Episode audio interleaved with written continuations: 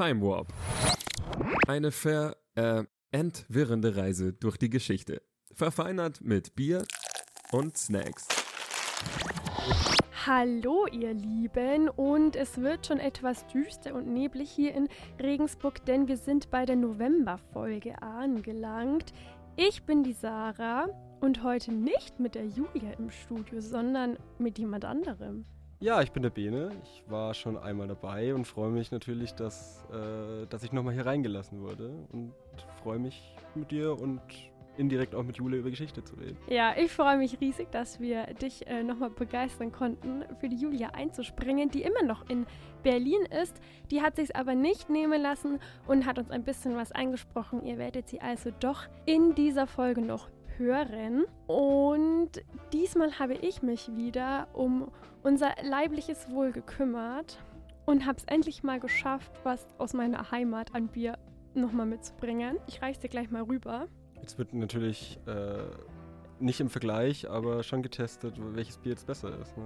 Die Frage hatten wir letztes Mal schon. Ja, die Frage haben wir das letzte Mal schon. Können uns vielleicht noch vage daran erinnern, wie es war. Jetzt habe ich was noch mehr aus der Heimat. Das ist aus Hallandorf, also aus dem Nachbarort von der Brauerei Rittmeier, die man doch dafür kennt, für Hallandorf. Ich weiß nicht, hast du schon mal davon was gehört? Nein. Nein, okay. Auf jeden Fall, ja, ich glaube, mit einem der bekanntesten aus ähm, der Gemeinde. Und ich habe mir sagen lassen, dass ich unbedingt das 1422 Bier nehmen muss, weil das das Beste ist. Und die anderen, ja, die sind auch nicht, also sind nicht so mega gut, die anderen, aber das war eigentlich ganz gut. Ich hatte schon das Festbier mal. Ich bin jetzt gespannt, wie das schmeckt. Ich kenne sie mich auch noch nicht. Und das heißt 1422. Äh, kannst du dir denken, warum? Vermutlich die Gründung der Brauerei. Exakt! Ah. ist auf jeden Fall ein sehr ansprechendes Etikett. Äh, mhm. Magst du es mal beschreiben? Also es ist so ein bisschen grau-beige und es ist ein roter Reiter drauf zu sehen. Ähm, und eben ganz groß in ja, an Fraktur erinnernder Schrift, der auch in Rot 1422. Also die, die historische Bedeutung dieses Bieres wird, wird sehr deutlich gemacht am Etikett. Und im Hintergrund ist dann noch äh, das Wappen zu sehen. In, in weißen Schlieren. Ja, genau. Das Hallandorfer Wappen? Nee, ähm, von äh, Rittmeier tatsächlich. Ah, ja, okay. die, die haben auch eins, genau. Was ich ganz witzig finde, ist, dass da drauf steht Bier made in Hallandorf. Genau, aber natürlich Bier. Nicht, Bier, genau, nicht genau, Bier, sondern Bier. Ja, genau. Dann schieße ich mal los. Man sieht es auch schon am Köpsalat, da ist auch nochmal drauf, das Wappen. Auch mit diesem Reiter auf dem Pferd und den ganzen Schnörkeln und so. Jetzt, wo ich das Wappen sehe, glaube ich, dass ich schon mal sowas in der Hand hatte. Im, Im, Praktikum tatsächlich, weil da haben wir ganz viel mit so Kronkorken gearbeitet. Und im Mittelalter-Setting war das hervorragend geeignet, den, den Kindern irgendwie ein cooles Wappen per Kronkorken zu, in die Hand zu drücken. Das ist eine richtig süße Idee. Wer weiß, vielleicht hättest du ja schon mal tatsächlich dann ähm, einen Köpseler von der Brauerei Rittmeier in der Hand. Also dann Prost. Mm, das ist sehr angenehm, finde ich. Sehr leicht. Also ich glaube, das wäre auch wieder so ein, wir haben es letztes Mal genannt, ein Schüttbier. Ein Schüttbier. Aber ich glaube, das ist auch, wenn man nur eins trinkt, wirklich sehr angenehm. Ja, ich finde, es ist auch süffig, aber ich, ich bin froh, dass ich das genommen habe, weil ich schon deutlich bessere Biere hatte. Oh nein. Ja, wie gesagt, ähm, Rittmeier ist nicht die Lieblingsbrauerei von Leuten, die aus Hallandorf kommen, würde ich jetzt mal wagen zu behaupten. Aber das ist irgendwie so, auf so einer persönlichen Ebene auch so eine Sache. Okay. Das versteht man, glaube ich, nur, wenn man von da kommt. Sind, sind sie zu kommerziell geworden, haben äh, sich zu sehr exakt. verkauft. Ah, okay. Verständlich. Ähm, genau, aber ich habe natürlich noch was zum Mampfen dabei. Und ich musste echt überlegen, ich hatte noch zwei Sachen zu Hause. Und dann habe ich überlegt, hm, was könnte jetzt am besten passen? Ich glaube, habe ich das in Prag, glaube ich, mitgenommen. Weil ich finde das immer spannend, wenn man im Ausland ist. Und dann haben die, also mittlerweile schon viele Sachen, die gleich sind, aber auch immer noch so manche Sachen, die man halt nicht zu Hause hat. Auch wenn man in einen Lidl geht. Dann habe ich gesagt, boah, am letzten Tag müssen wir echt noch mal einkaufen, weil ich will mir Snacks mitnehmen. Und dann haben mich die so angesprochen. Das sind so Pizzasnacks. Oh. High Protein und 12%. Oh Gott, ich weiß gar nicht, was ist Fiber? Fiber. Äh, ich sag jetzt lieber nichts, äh, weil sonst blamier ich mich damit. Glaube ich auch. Das sind Meerkornbrot-Cracker. Ich bin gespannt. Und sie sind vegan. Das ist cool. Also. Also ich hätte Fiber irgendwie als Hülse oder so übersetzt. Mhm. Also quasi Vielleicht einfach so ballaststoffmäßig. Krieg ich das jetzt auf? Gib alles. Ich will ja nicht, dass die hier im Studio rumfliegen. ja, ich hab's, ich hab's, ich hab's, ich hab's. Bitteschön, bedien dich. Und jetzt auch, obwohl die Julia nicht da ist, müssen wir ja trotzdem, also wir haben ja zum Prost noch unser Pendant, ne? Snacks. Äh, ihr- Wir fanden das immer schade, wenn man sagt zu Prost beim Trinken, aber beim Essen sagt man nichts. Also haben wir gesagt, wir machen mal Snacks. okay. Next. Next. Alles klar. Also sie schmecken voll nach Pizza. Findest du? Hm, die schmecken nach so Pizza. Ich finde, sie schmecken in erster Linie nach Vollkorn-Crackern und das ist so ein latenter Pizzageschmack. Ich finde es eigentlich angenehm, dass das so ein bisschen zurückhaltender ist. Und Wenn man hier so Pizzasnacks kauft, dann schmeckt das halt immer so komisch, künstlich tomatig und das hat man hier irgendwie gar nicht, sondern es ist einfach von der der Krossheit des Teiges oder so. Ja, ich weiß, was du meinst. Finde ich, aber also ich finde halt, es passt, dass es als Pizza beworben wird, weil es schmeckt genauso nach Pizza. Wie Mhm. man sich vorstellt, dass es nach Pizza schmeckt. Und irgendwie wirken sie trotzdem voll gesund. Absolut, ja. Mhm. Muss an dem Fiber liegen, der da drin ist. Ja, irgendwie sind da noch so Körner drin. Sonnenblumenkerne und Leinsamen sind da drin. Aber wenn das nicht gesund ist, ich glaube, du fängst an. Ich darf mich jetzt gleich von dir berieseln lassen. Mm, Ich bin sehr gespannt, auch von, selber von meinem eigenen Vortrag, denn das Thema ist höchst komplex, wie es bei mittelalterlicher Geschichtsschreibung häufiger der Fall ist. Und zwar möchte ich mich mit dem 8. November, in dem Fall 1307, beschäftigen. Oder damit, was da nicht passiert ist, vielleicht eher. Mhm. Ähm, denn es wird um die Entstehung der Schweiz gehen und um den Rütli-Schwur, der bis vor einigen Jahren noch von jedem Kind in der Schule der Schweiz aufgesagt werden musste. Boah, den habe ich sogar schon mal wo gehört. Tatsächlich. Ja, Rütli-Schwur, also halt den Begriff. Ja, Wie der geht, weiß ich nicht, aber. Uh, ich bin hyped. Sehr gut. Denn den Text habe ich gleich äh, hier. Angeblich sollte an diesem Tag eben auf einem auf einer Wiese, das muss man sich wirklich vorstellen, das ist eine Wiese mit schönem Ausblick. Die liegt an der Grenze dreier Gebiete gewissermaßen. Und zwar Uri, Schwitz und Hinterwalden. Der Überlieferung nach sollen sich hier die Bauern dieser Gebiete getroffen haben und einen Schwur geleistet haben gegen die bösen Unterdrücker, in dem Fall Habsburg, also Österreich. Spätere nationalistische Übersetzung und sie sollen einen Schwur aufgesagt haben, der, der folgend lautet: Wir wollen sein ein einzig Volk von Brüdern, in keiner Not uns trennen und Gefahr. Wir wollen frei sein, wie die Väter waren, eher den Tod als in der Knechtschaft leben. Aus dieser Zeit stammt auch die Geschichte von Wilhelm Tell, Mhm. die euch ja bestimmt auch was sagt. Das war Ähm, der mit dem Apfel, ne? Richtig, genau. Der quasi der, der, das Pendant zu Robin Hood äh, in, der, in der schweizerischen Geschichtsschreibung durch Schiller sehr groß gemacht. Das ist so ein bisschen der National- und Gründungsmythos der Schweiz. Eine Brüderschaft von, von Bauern, die sich gegen den übergroßen Nachbarn bewahrt hat und durch ihre einfachen Wurzeln und, und die Gleichheit äh, in der Lage waren, eben diesen Feind dann zurückzuschlagen. Und man muss sagen, das hat sich gehalten. Bis in die 1970er Jahre war das die Lesart, selbst in Geschichtsschreibung. Also das beruht natürlich auf Dingen, also es gibt auch Quellen aus dieser Zeit und insbesondere stark war eben die Argumentation, ja, es gab beispielsweise einen äh, Brand in einem Archiv. Deswegen kann man das gar nicht mehr so genau nachvollziehen, wann das genau war. Man müsste sich auf die Geschichtsschreibung, die einige hundert Jahre später äh, stattgefunden hat, verlassen. Allerdings, wie so häufig in der Geschichte, war eben nicht der, der große Freiheitswille der Auslöser von diesen Konflikten, sondern einfach Machtverhältnisse und Besitztümer. Dieses Gebiet, also man muss sich wirklich vorstellen, das ist das Hinterland der Schweiz, Alpenraum, in der Nähe des Gotthardpasses. Ein Gebiet, das durch die Römer kaum genutzt wurde, aber später große wirtschaftliche Bedeutung erlangte. Einfach für, für den Handel mit Italien, der eben um 1300 enorm wichtig war. Und wie es immer so ist, wenn da viele Handelskarren mit reichen Waren vorbeiziehen, dann kann man da eben auch sehr viel Zoll einnehmen. Und so gab es ganz viele Interessensträger, die sich da ausbreiten wollten und sich gute Geschäfte erhofften. Der andere Faktor war die Viehwirtschaft, die sich immer mehr ausbreitete und zu Nachbarschaftskonflikten führte. Also insbesondere in diesem Gebiet gab es ein großes Kloster, das Kloster Einsiedeln, das reich beschenkt wurde durch, äh, durch König und Fürsten und das dadurch territorial mit seinem modernen Viehbetrieb äh, in Konflikt mit den Bauern kam, die eher so auf diese Allmend-Vorstellung ja, sich konzentriert haben. Also eher gesagt haben, das Land gehört uns allen, wir können es alle nutzen. Das ist halt für einen modernen Wirtschaftsbetrieb nicht wie es Kloster in der damaligen Zeit schon waren, eben kein guter Weg gewesen. Und so kam es da dann schon zu den ersten Nachbarschaftskonflikten und dann eben auch zu Gewalt.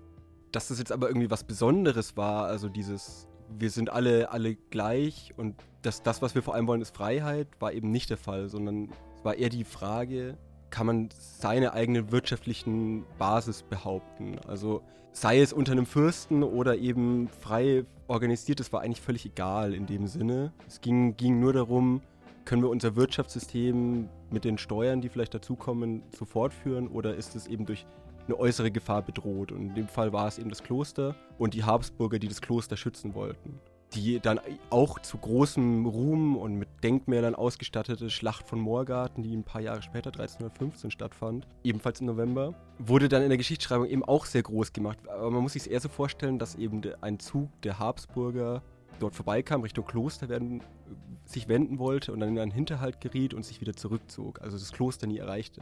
Dass es aber irgendeine militärische Bedeutung hatte, davon kann überhaupt keine Rede sein. Es war dann eher die Notwendigkeit, sich gegenüber dem Kaiser zu rechtfertigen, warum man denn einen weiteren, ein Mitglied des Reiches äh, überfallen hatte. Und so hat man sich zusammengeschlossen in einem Bündnisbrief, der aber nicht bedeutet hat, dass man sich jetzt irgendwie politisch organisiert hätte oder so. Also kein gemeinsames Gebilde gebildet hat, sondern man war eben, in dem Fall waren alle drei Teile an diesem Überfall beteiligt und man musste sich rechtfertigen und dann hat man eben ein gegenseitiges Schutzbündnis geschlossen dieses, dieser größere irgendwie Nationswerdungskonflikt hat erst 200 Jahre später stattgefunden und war eben ganz klar von den Städten ausgehend, dass man gesagt hat, okay, äh, Bern, Zürich, man möchte dieses Hinterland mit den Bauern für sich haben. Man möchte nicht, dass da irgendwie andere Nationen, also die Italiener und eben die Österreicher, da irgendwie reinfunken. Und deswegen hat man, hat, hat man sich auch symbolisch zusammengeschlossen.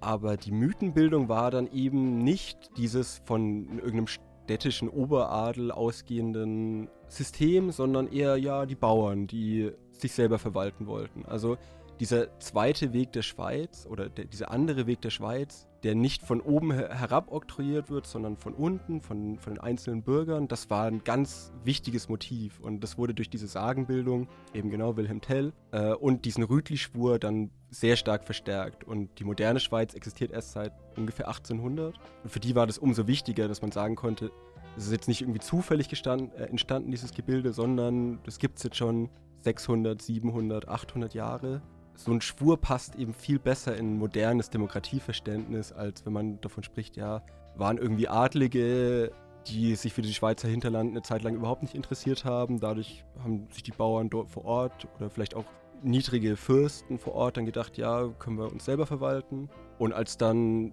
die größeren Mächte rechts und links äh, wieder angefangen haben, Interesse zu wecken, hat man eben sich dafür interessiert, dass man diese Privilegien behält. Aber die Bedeutung von Geschichte für die Moderne, die lässt sich an diesem Beispiel total gut ablesen. Also der Rütli-Schwur wurde beispielsweise im Zweiten Weltkrieg dann wiederholt, als der äh, Schweizer Hauptkommandant seine untergebenen Offiziere da dort an diesem symbolisch aufgeladenen Berg, äh, an dieser symbolisch aufgeladenen Wiese zusammengerufen hat und sie eingeschworen hat auf die Verteidigung gegen das äh, Deutsche Reich, gegen die Nationalsozialisten und diesen Patriotismus, diesen Nationalismus einfach historisch verankert hat. Also war, wir waren schon immer die kleine Nation neben unseren viel zu mächtigen Nachbarn und wir konnten uns schon immer verteidigen, dass das damals irgendwie gar nicht so war.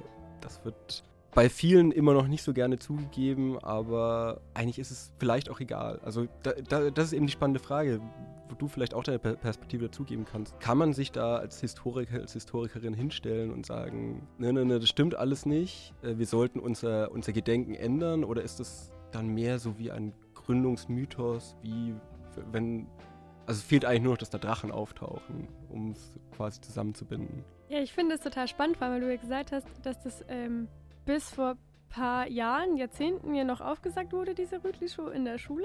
Also, dass das ja irgendwie auch so in der breiten Bevölkerung noch äh, so verankert ist oder verankert sein sollte. Ich finde, da kannst du dich ja nicht als Historiker oder Historiker hinstellen und sagen so, ja, nee, also da müsst ihr jetzt damit aufhören und das stimmt ja mal so gar nicht und bitte hört damit auf, weil das ist ja sowas, dieses persönlich Identitäre, ja, egal was da irgendwelche Leute sagen, die vielleicht mehr Ahnung haben als einer selber, tut er dann nichts zur Sache, weil du bist überzeugt davon, dass es so ist und lernst das ja so. Und was dann vielleicht die äh, Geschichtswissenschaftler so sagt, so ja, hm, also eigentlich ist ja schwierig, dann die Leute davon dazu dann zu überzeugen, dass es eigentlich ja anders war und man quasi die ganze Identität irgendwie, äh, die sich aufgebaut hat, müsste man ja dann irgendwie auf was anderem aufbauen. Mhm. Also ich glaube, die besondere Schwierigkeit bei der Schweiz ist eben, dass sie so eigentlich multinational ist. Also sie hat drei, drei Amtssprachen, unterschiedliche kulturelle Hintergründe. Und da ist es dann, glaube ich, schon wichtig, dass man die Geschichte eben nicht irgendwie dann 1796 beginnen lässt, sondern sie weiter nach hinten in die Vergangenheit verweisen lassen kann, um mehr diese Gemeinsamkeiten betonen zu können. Also in dem Fall eben genau die Gemeinschaft, die Brüderlichkeit, das gemeinsam Verteidigen. Aber so geschichtspolitisch ist die Schule eben der Ort, an dem Geschichtsbewusstsein sehr stark mitgebildet wird. Und da muss man sich dann schon fragen, sollte man da nicht vielleicht noch stärker gegensteuern? Also ich glaube, also soweit ich ja, den Berichten von vor Ort glauben kann, ist es wohl immer noch so, dass es zu großen Teilen geglaubt wird, dass es tatsächlich so stattgefunden hätte. Und ich finde, es ist auch nicht so also das gibt es öfters. Ich kenne das auch vom, vom Baskenland, so eine ähnliche Geschichte, dass sich da halt, ja, eben die von den Städten halt irgendwie die Oberhäupter irgendwann mal so getroffen haben und gesagt haben, sie tun sich jetzt zusammen als die Leute aus dem Baskenland. Ähm, und ob das so stattgefunden hat, dann gibt es immer noch diese, ähm, diesen einen Baum, ich glaube, es ist eine Eiche, und die steht da und das ist nicht die Eiche, die damals da gestanden hat, das ist irgendwie, keine Ahnung, schon die dritte oder die vierte. Aber die steht da noch und da geht man hin und das ist so, um einfach seine baskische Identität aufrechtzuerhalten und zu bestätigen. Und kann man halt natürlich auch total hinterfragen, ob das tatsächlich so stattgefunden hat. Ähm, deswegen glaube ich, ist es, das ist einfach so, so ein Ding, dieses Zusammenfinden und Zusammentun und äh, diese Ideale von Zusammenhalt und Zusammenarbeit und darauf kann man dann eine Identität aufbauen und viel einfacher als ähm, aus ja eigentlich den Dingen, die wirklich dazu getrieben haben, dass man sich zusammengeschlossen hat. Total. Also ich, ich glaube, das ist so ein bisschen auch der Kampf gegen den Zufall in der Geschichte. Also mhm. man möchte irgendwie den Abläufen eine gewisse Chronologie, einen gewissen mhm. Sinnzusammenhang, eine logische Abfolge geben. Aber in der Geschichte ist einfach auch viel Zufall. Also wo werden die Grenzen gezogen? Welche Menschen siedeln wohin? Das kann halt dann dazu führen, dass die eine Flussseite so denkt und die andere und die andere so. Oder dass beide Flussseiten trotzdem irgendwie noch ein kulturelles Gebilde bilden. Also ich kann das total gut nachvollziehen, irgendwie diesen, diesen Wunsch in die Geschichte zu schauen und dann zu verstehen, ah, deswegen war es so. Aber das Zufall ist halt immer noch eine, eine wichtige wichtiger Bestandteil dieser, dieser Nationenbildungen. Vor allem, wenn es darum geht, sich halt irgendwie abzugrenzen, weil wenn man jetzt so heute auf die Schweiz schaut, ist es ja irgendwie schon so ein Staat, der irgendwie abgegrenzt ist von den umliegenden Nachbarstaaten. Also irgendwie fühlt man sich näher zu Österreich oder jetzt zu Frankreich zum Beispiel als zur Schweiz, obwohl sie ja eigentlich auch ein Nachbarland von Deutschland ist. Aber wer war schon mal in der Schweiz? Irgendwie nicht so. Weil es irgendwie, es ist irgendwie anders. Die Schweiz ist immer irgendwie anders. Ja. Es hat eine andere Währung, es ist irgendwie viel teurer. Äh, aber irgendwie ist sie dann doch so von allen Ländern drumherum ja irgendwie beeinflusst, weil man hat Französisch als Amtssprache, Deutsch, Italienisch und so.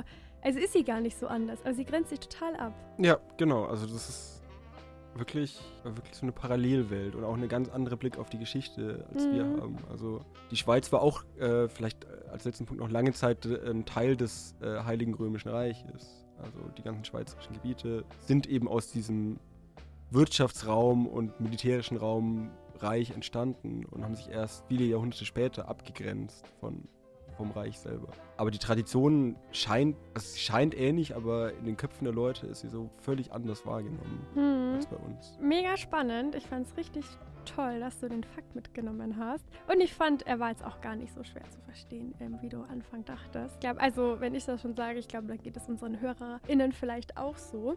Und ich darf weitermachen. Ich habe so einen seichten Fakt. Also ich mache ich nehme jetzt so ein bisschen die Rolle von der Julia ein, sowas.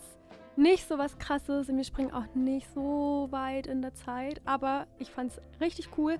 Ich habe heute nämlich zwei Geschichten von Frauen mitgebracht und ich finde, das, was ich erzähle, der erste Fakt, zeigt irgendwie so, ja, wieder eine Frau, die eine gute Idee hatte, die aber irgendwie nicht wirklich gewürdigt wurde und die man heute gar nicht mehr weiß. Also, dass quasi irgendwie Männer mehr im Gedächtnis von Erfindungen sind oder irgendwie so als Frauen. Und zwar geht es um den 10. November 1903, denn da wurde das die US-Patentnummer 743801 vergeben. Und weil damit niemand was anfangen kann. Völlig richtig, ja. ähm, sag ich noch, ähm, für was die vergeben wurde. Und zwar für ein Window Cleaning Device. Auf gut Deutsch auch der Scheibenwischer. Oh. Genau, da wurde nämlich ähm, das Patent für den Scheibenwischer vergeben.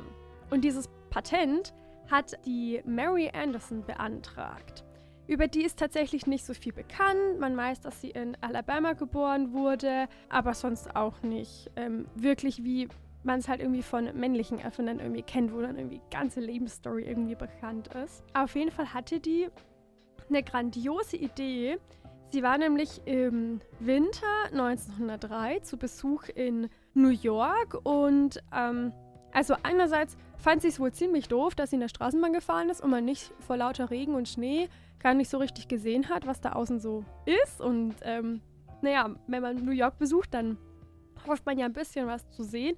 New York hat da zwar noch anders ausgeschaut als heute, aber es war doch äh, eine Großstadt, wo man bestimmt gespannt hingefahren ist.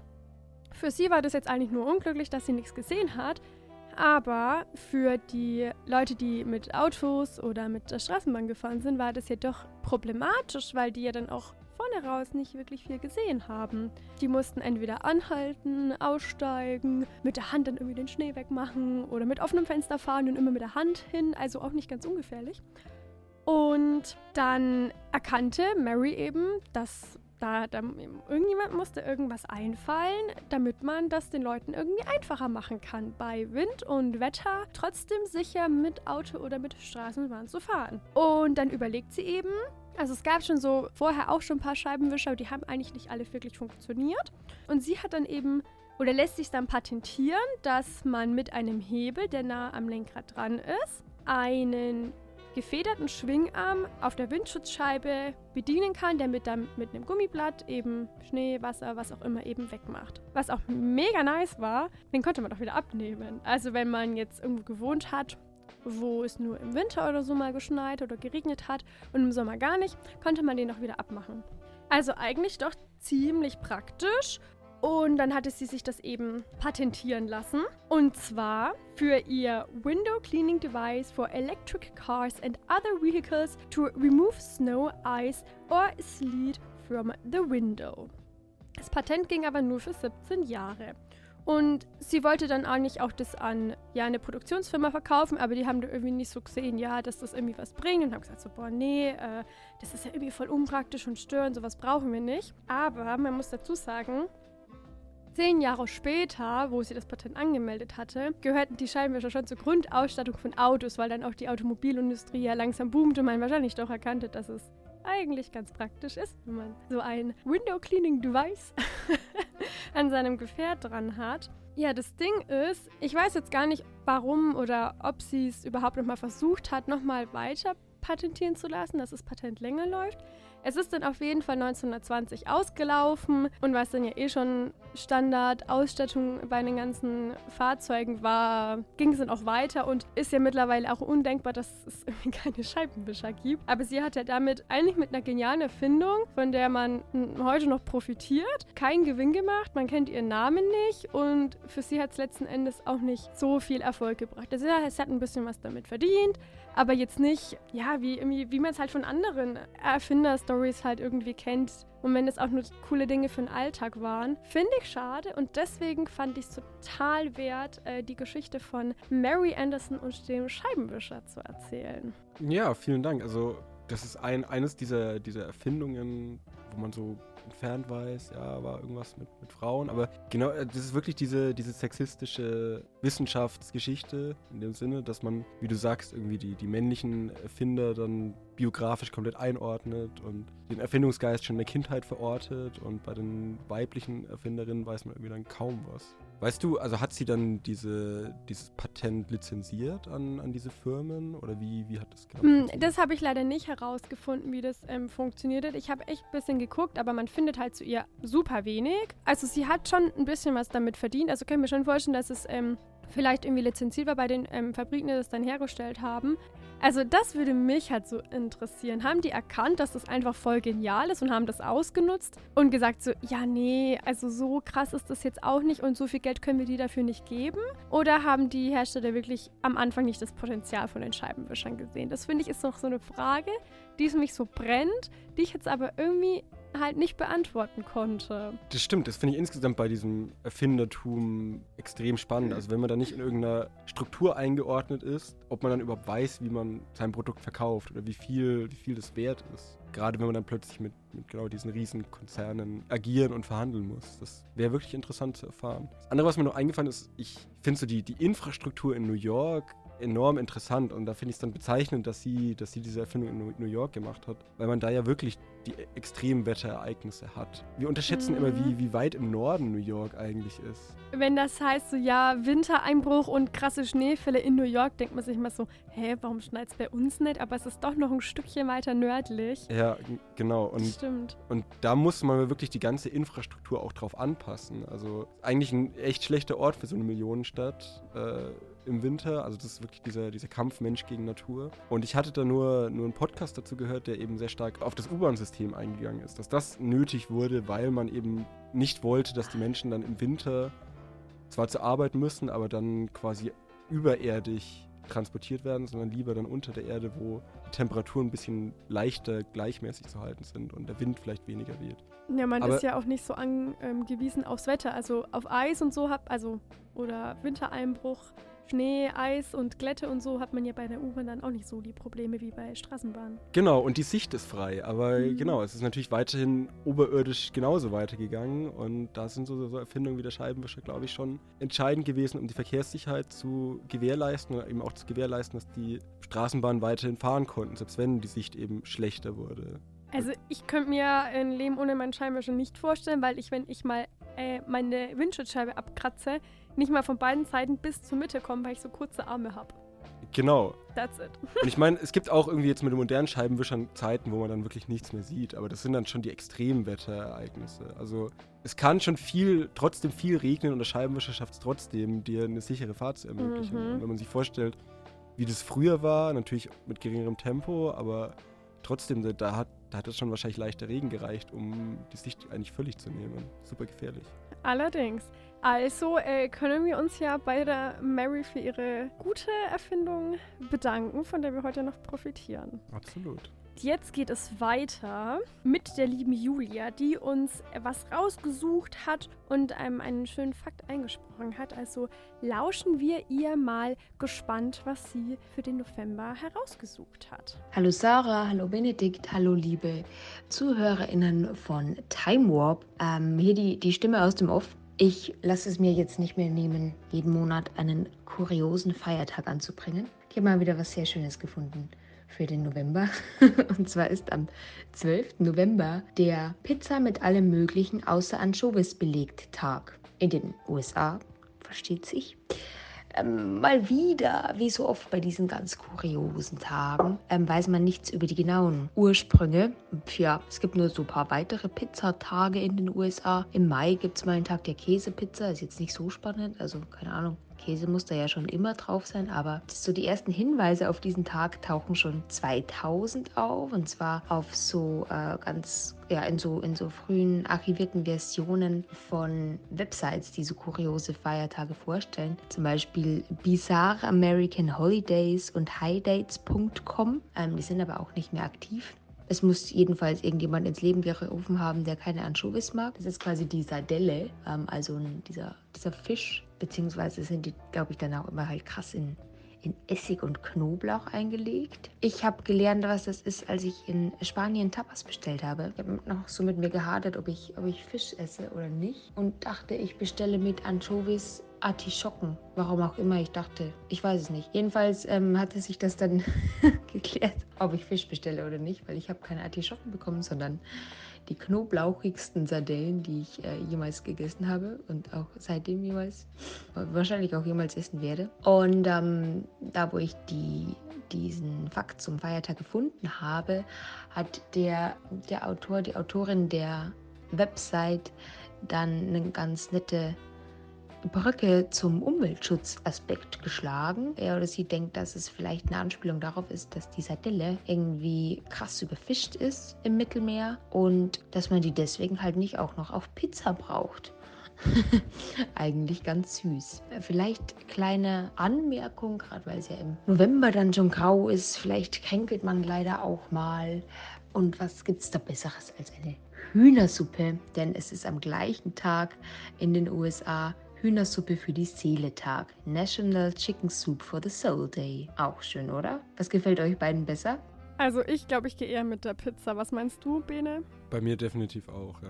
Es passt auch voll gut zu unseren Snacks heute, die ja auch Pizzageschmack haben. Magst du Sardellen auf deiner Pizza? Nee, also es ist wirklich, wirklich nicht mein Fall, ehrlich gesagt. Will ich auch nicht. Ich bin Fan von dem Tag, weil ich würde auch keine, ich, mag- ich mag Sardellen auch so nicht. Vor allem so eingelegte Sardellen finde ich auch nicht so. Muss nicht sein. Richtig äh, cooler Tag, den wir ja gerne begehen, weil wir sowieso keine Sardellen auf unsere Pizzen tun. Also wir sind relativ ökologisch mit unseren Pizzen unterwegs anscheinend. Ja, wir haben den einen Tag einfach aufs ganze Jahr ausgeweitet. Ge- ge- genau. Obwohl wir noch gar nichts von dem Tag wussten. Also falls ihr doch Sardellen auf eure Pizzen tun könnt, dann könnt ihr euch ja mal überlegen, dass ihr am 12. November, falls ihr da eine Pizza macht, keine Sardellen auf eure Pizza tut. Boah, da kriege ich ja richtig Hunger. Das ist furchtbar, ja. Das ist richtig noch, schlimm. Nochmal zum Pizzasnack greifen, glaube ich. Ja, ich, ich habe schon die ganze Zeit gesnackt. Ich snack dann, wenn du wieder erzählst, denn jetzt ähm, mache ich weiter. Und ich, ich weiß nicht, ob der Fakt nicht mit deinem Fakt noch zusammenhängt, weil ich nicht weiß, was du in deinem Fakt erzählst. Aber du hast gesagt, das ist irgendwas mit Irland. Mhm. Hat es was mit dem Glauben in Irland zu tun? Ja, indirekt schon. Uh, dann, uh, uh, dann, oh, dann wird das hier richtig spannend. Dann, ähm, bei mir hat das auch ein bisschen was mit Glauben zu tun und mit England und mit äh, zwei Frauen, die sich nicht so ganz leiden können. Hm, ich glaube, das wird sich sehr gut aufeinander aufbauen lassen. Mhm, Und ich glaube, die Geschichte ist jetzt vielleicht nicht ganz so neu und die Person kennt man. Wahrscheinlich sowieso aus der Schule, weil man da mal irgendwas dazu gelesen hat. Aber ich habe trotzdem gedacht, ich finde, es ist ein toller Fakt und es ist auch wieder ein Fakt mit einer mächtigen und einflussreichen Frau. Und zwar geht es um den 17. November 1558, an dem nämlich Elisabeth I. zur Königin von England gekrönt wird. Ähm, also Elisabeth I. nicht die, die jetzt erst vor kurzem gestorben ist, sondern die, die davor war. Und ich habe jetzt ein bisschen rausgesucht, wie es dazu eigentlich kam. Also es ist wieder so eine Geschichte von Intrigen und von Verrat und von Leuten, die sich gegenseitig hassen und sich einfach nichts gönnen, bis sie dann Königin wird und danach noch weiter. Und ähm, ja, gerade finde ich für die Geschichte und auch für einfach die Beziehung von England zu Schottland und dann jetzt dann eigentlich später ja auch zu Irland, war sie ja nicht ganz unwichtig, eben gerade wegen ähm, auch der Glaubensfrage. Also fangen wir mal ähm, ganz früh an. Elisabeth I. war ähm, die Tochter von Henry dem Achten und seiner zweiten Frau Anne Boleyn. Es gibt da so einen Merkspruch. Kennst du den? Das ist mit den Fingerkuppen, richtig? Ich glaube, das, man kannst du dann abzählen an den Fingerkuppen.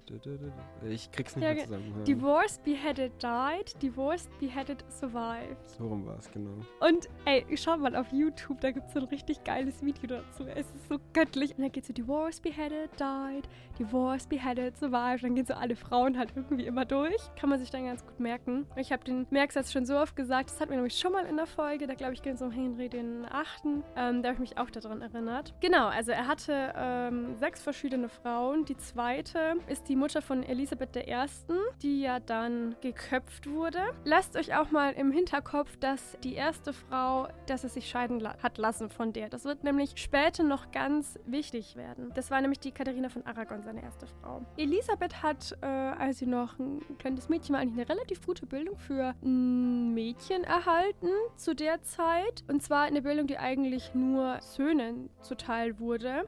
Und was ich schon echt heftig fand, aber was viel darüber aussagt, was man in der Zeit von Frauen gehalten hat, ähm, ist äh, ja ein Kommentar von ihrem Lehrer, dem Roger Askham, wenn ich das richtig ausspreche. Der meinte, ihr Verstand hat keine weiblichen Schwächen. Ich lasse das mal sacken.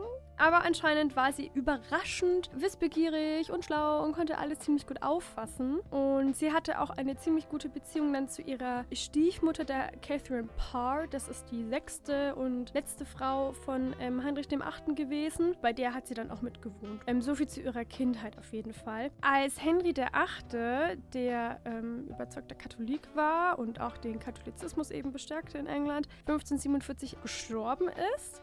Das ist ist auch wahrscheinlich der Grund, warum Catherine Parr überlebt hat, die sechste Frau, weil halt Henry vorher gestorben ist. Also er konnte sie, er konnte sich nicht von ihr scheiden lassen, er konnte sie nicht köpfen und er ist halt vor ihr gestorben. Führte das dann eben zu Spannungen in England oder halt ähm, England, Schottland, vor allem auch, weil eben nicht klar war, wer eben der Thronfolger ist. Ähm, Henry VIII. Hat, wollte nicht, dass seine zwei ersten Töchter ihm auf den Thron folgen. Und so folgte eben Edward der Sechste mit nur zehn Jahren.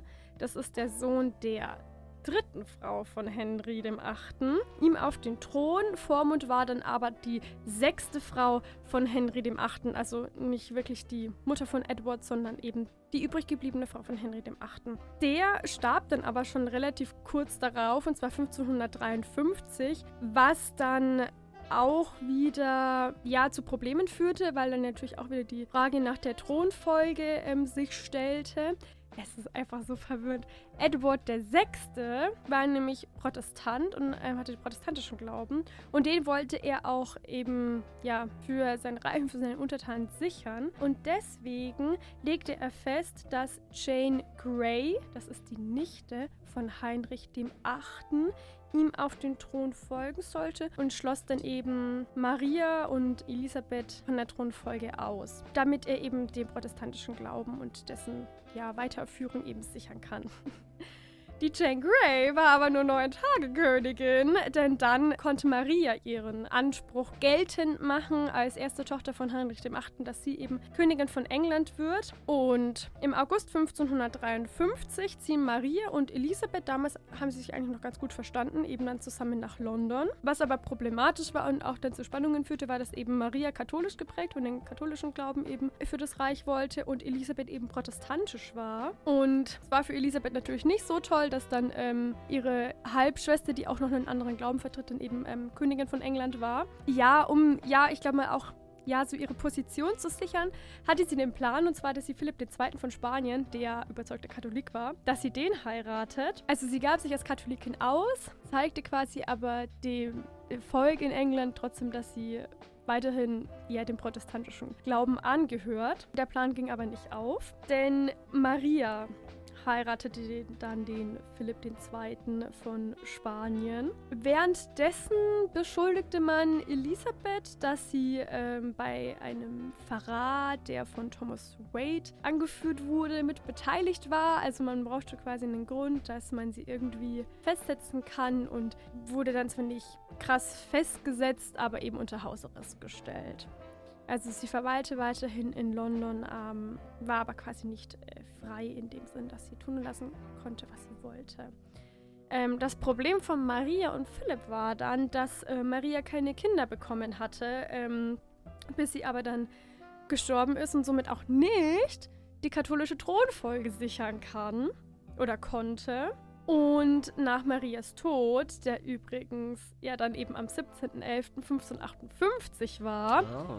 wurde dann eben Elisabeth Thronfolgerin ähm, und die neue Königin von England und Irland. Wie gesagt, sie war eben Protestantin, vertrat also einen anderen Glauben ähm, und wollte den dann eben auch ja, für ihr Reich einführen, wobei man ja dazu sagen muss, dass ja ihr Vater Heinrich VIII. ja eben auch schon Protestant war. Also es war ihr übelstes Hin und Her. Deswegen war die Lage angespannt in England, auch aus verschiedenen wirtschaftlichen Gründen, auch wegen dann dem Krieg mit Frankreich, weil Frankreich war ja auch katholisch und Elisabeth war ja protestantisch. War es gar nicht so einfach. Elisabeth wollte den Protestantismus einführen, was aber nicht so gut klappte, weil vor allem hm, das einfache Volk und auch andere Adlige dem ähm, Katholizismus ähm, treu geblieben sind. Und Elisabeth war aber nicht so eine radikale Protestantin wie irgendwie so die ähm, Calvinisten oder so in England. Also sie ähm, forderte jetzt nicht, dass irgendwie krasse Reformen und krasse Vorschriften jetzt dazu führen sollen, dass alle auf einmal protestantisch werden, sondern ihr war es viel wichtiger, so ja, solange die Leute irgendwie ruhig sind und sich miteinander gut verstehen, ist das eigentlich auch ganz in Ordnung und hatte dann quasi auch eben eigentlich in den eigenen Reihen Spannungen von den Ultraprotestanten quasi, die eben eigentlich ähm, ja noch strengeres Durchgreifen von ihr forderten.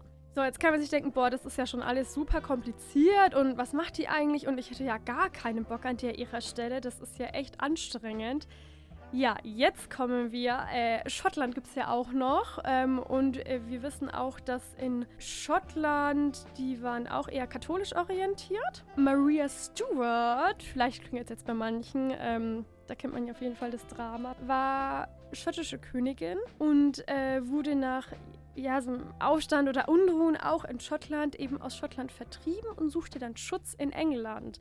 Also Maria Stuart war Katholikin und wurde von Schottland vertrieben und suchte dann Schutz bei der Protestantin Elisabeth in London. Verwirrend.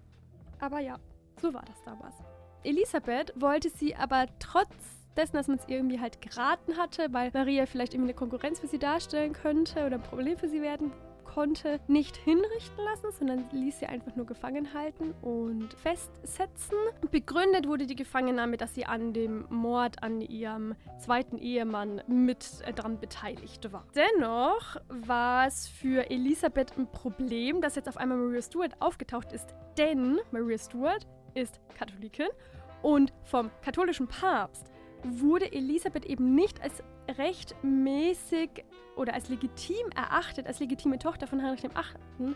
Erachtet, weil ja sie die Tochter von der zweiten Frau ist und die erste wurde ja geschieden. Und ähm, vom Papst wurde diese annullierte Ehe, diese Scheidung halt eben nicht anerkannt. Entsprechend wurde auch Elisabeth eben nicht als äh, legitime Thronfolgerin vom Papst anerkannt. Weswegen dann eben Maria Stuart als also Maria Stuart war quasi die Enkelin von Heinrichs Schwester.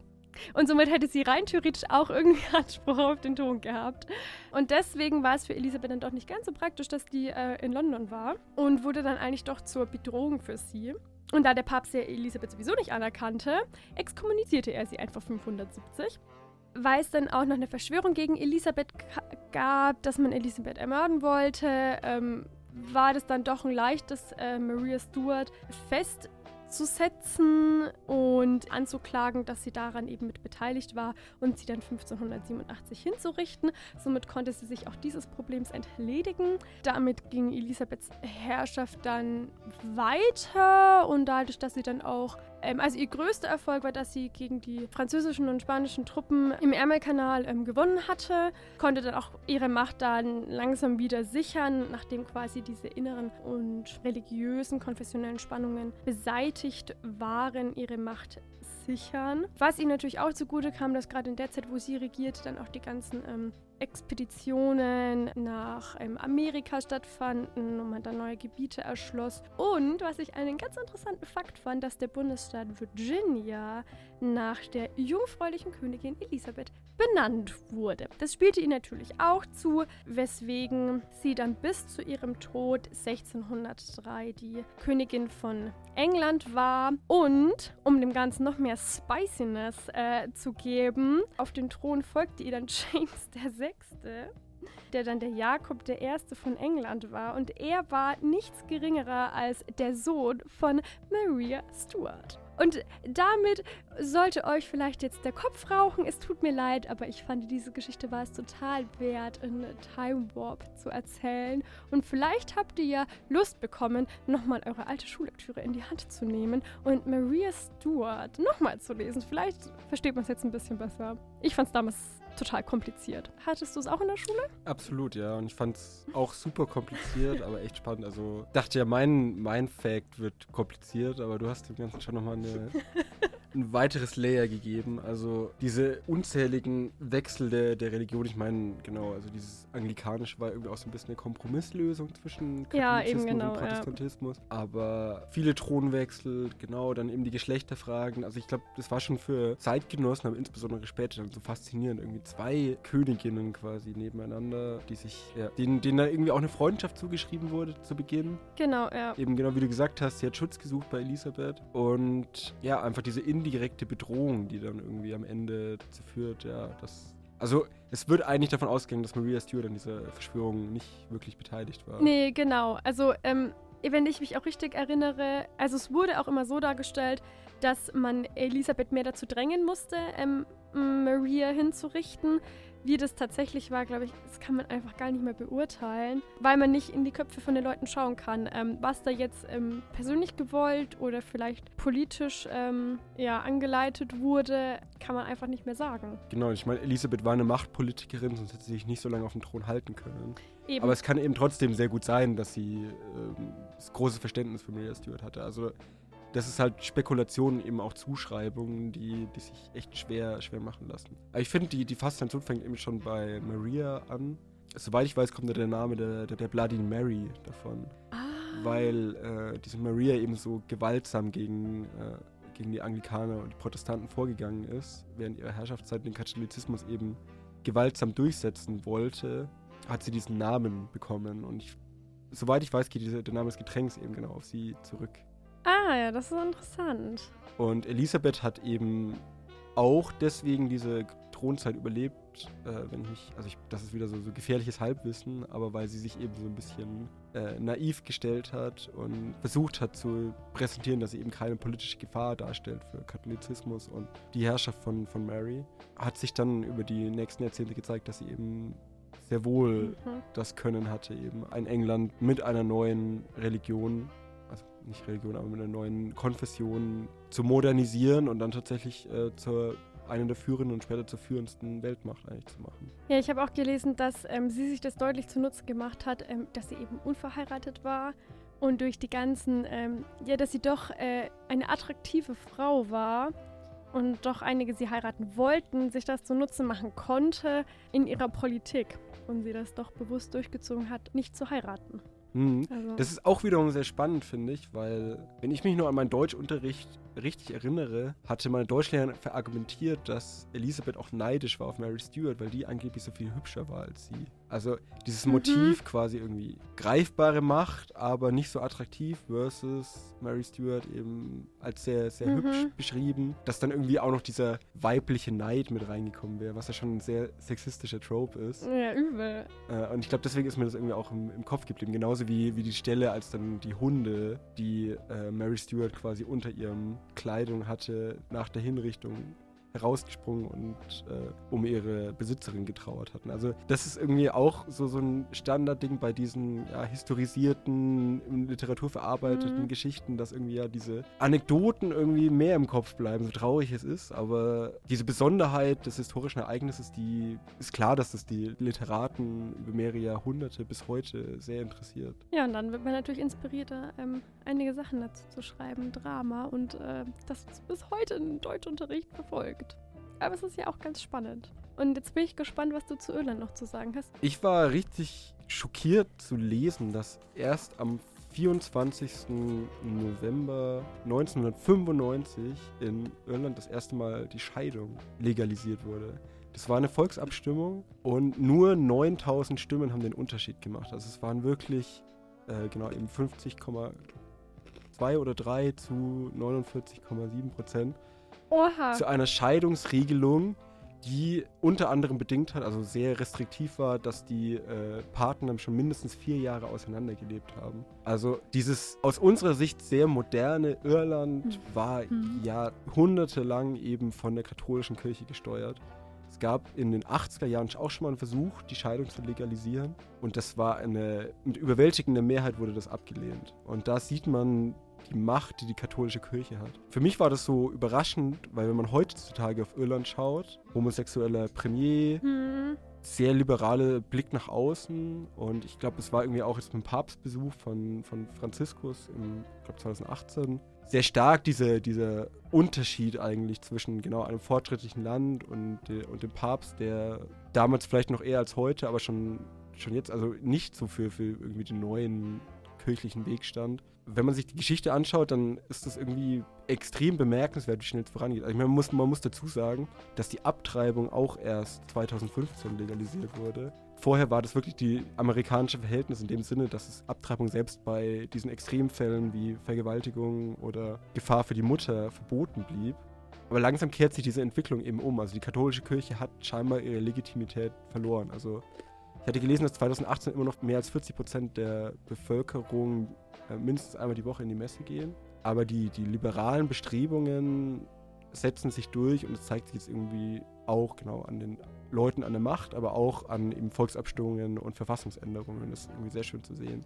Ich hatte mich eben nur gefragt, wie es dazu kam. Also eben zehn Jahre vorher noch diese, diese breite Abstimmung hat einfach beispielsweise das Internet oder größere Vernetzung im Rest Europa gereicht. Und soweit ich es rauslesen konnte, war es vor allem die Skandale der Kirche, die diese so sehr legitimiert haben. Ich meine, das kennen wir von hier auch Mhm. mehr als genug. Das muss aber wohl in Irland der 90er Jahre noch, also ähnlich extrem oder sogar noch extremer gewesen sein mit äh, unter den Tisch kehren und Schützen von offensichtlich äh, schwerkriminellen äh, Bischöfen und Priestern. Und ich glaube, diese, diese eine Abstimmung, diese 9000 Stimmen Unterschied waren irgendwie dieser Anstoß. Also das, der Anfang vom Ende, das erste Mal, dass es quasi ersichtlich wurde, Mhm. dass die katholische Kirche nicht mehr das ganze Land im Würgegriff hat, sondern dass tatsächlich der Weg in eine moderne, liberale Gesellschaft möglich ist. Schon irgendwie krass, weil man hat echt so dieses Bild von Irland, dass es, also ich glaube gerade halt im Vergleich zu Großbritannien, dass es irgendwie fortschrittlicher wirkt. Gut, in Großbritannien hat man auch noch das Königshaus und alles und so, es wirkt sehr konservativ und alles. Aber dass es in Irland auch so ist, ist finde ich auch, überrascht mich auch. Aber ich glaube halt eben, ja, gerade mit diesen konfessionellen Spannungen ist es dann doch, irgendwie doch nicht so verwunderlich, finde ich, ähm, dass man sich da stark auf den katholischen Glauben beruft und dass es doch vielleicht doch noch so lange angehalten hat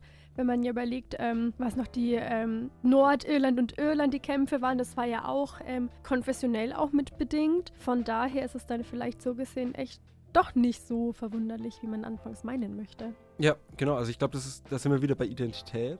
Ja. Also Irland lange Zeit eben auch wegen ihres starken Glaubens unterdrückt von Ja. dem anglikanischen, protestantischen England und insbesondere genau durch die konfessionellen, man muss schon von Kriegen sprechen zwischen Nordirland und Irland, war das eben ein sehr viel größeres Thema. Und ich meine, man sieht es jetzt immer noch so ein bisschen beispielsweise an der Geburtenrate, dass so ein bisschen es eher die Geburtenrate eines Gläubigen als eines sehr, weiß ich nicht, atheistischen Landes ist. Mhm. Also in der Hinsicht vielleicht schon noch. Ich würde irgendwie einfach die Hoffnung äußern, dass die Annäherung an Nordirland dadurch leichter wird. Also weil man sich dann konfessionell einfach nicht mehr so weit, also dass die Hürde nicht mehr so hoch erscheint. Also wenn, wenn man eben in der Moderne ankommt, wenn die Religionen und damit auch die Konfessionen eine weniger große Rolle spielen und die Vertreter der Konfessionen irgendwie ihre Extremposition aufgeben müssen, weil die Bevölkerung einfach sagt, das passt nicht mehr zu unserem Lebensalltag, dann ist es, glaube ich, auch ein, einfach eine gute Chance, dann vielleicht doch diese, diesen Konflikt ein für alle Mal zu beenden. Wer weiß, es ist auf jeden Fall, es bleibt auf jeden Fall spannend. Und es ist ja auch was, was dann trotzdem irgendwie die gesamte Bevölkerung beeinflusst. Ich meine, man macht eine Abstimmung über Abtreibung oder über Scheidung und je mehr ähm, traditionell gläubige Menschen du hast, das hat ja auch Einfluss dann auf, ähm, auf das Ergebnis Genau, ähm, von also solchen Abstimmungen. ist ja, das es ist halt genau eine Mehrheit, die dann über eine ja. Minderheit irgendwie bestimmt. Das sind aber die politischen Prozesse, die, wo man sich eigentlich schon machtlos fühlt, aber die, dieses Gefühl hat, man muss irgendwie was tun. Also, dass je, jedem Menschen das Recht gegeben wird, diese Religion auszuüben, aber dass es sich eben auch den Menschen, denen das nicht so geht, die Möglichkeit gegeben wird, ihr Leben so zu leben, wie sie möchten. Ich glaube, das ist ein schönes Schlusswort äh, für diese Folge. Und dann hören wir nochmal in das rein, was Julia uns ähm, zugeschickt hat, nämlich die Bauernregel. Wenn euch jetzt der Kopf noch nicht raucht, dann spätestens jetzt bei der Bauernregel. Denn äh, ich habe mir die mal so für den November angeschaut und die widersprechen sich schon sehr stark. Also, dass wir da nicht so alles drauf geben dürfen, das wissen wir ja mittlerweile. Aber äh, so starke Widersprüche fand ich schon spannend. Ähm, bei so einer Auflistung folgt nämlich zum Beispiel auf die Bauernregel Donnert's im November gar, so folgt ihm ein gesegnet Jahr. Die Bauernregel, wenn's im November donnern tut, wird das nächste Jahr nicht gut. Gucken wir mal, ob's donnert. Ja, also ich würde mal sagen, die, alles, was im November passiert, kann uns äh, Gutes bringen, aber kann uns auch irgendwie Schlechtes bringen. Ist viel, viel intelligenter, beide Ausgänge reinzuschreiben, weil dann ist man auf jeden Fall richtig. Ja, das stimmt. Ähm, ich ich glaube, das haben auch die Bauernregeln immer so an sich. Die können gar nicht so falsch liegen, dass man ähm, da irgendwie sagen kann, "Äh, ich habe mich daran gehalten und jetzt passiert das so. Ähm, also ich bin froh, wenn es im nächsten Jahr weiterhin Bier und Snacks gibt. Vielleicht sehen wir dich ja auch nochmal, wer weiß. Sehr, sehr gerne. Vielleicht lassen wir uns ja noch mal was einfallen oder dann zum Dreijahres-Special mal schauen. Im Dezember dürft ihr gespannt sein, denn dann ist die Julia wieder zurück oder zumindest besser erreichbar. Und dann hört ihr die Julia wahrscheinlich wieder in voller Länge. Ich wünsche euch noch einen schönen Monat. Kuschelt euch ein, trinkt Tee, äh, tut eurer Seele was Gutes. Ähm, aber vielleicht kriegen wir auch mal noch einen sonnigen Tag. Wer weiß, vielleicht donnert es auch nicht so viel. Ich finde Donnert auch immer schon angsteinflößend. Muss für mich nicht Absolut, sein. Tschüss. Macht's gut, bis zur nächsten Folge.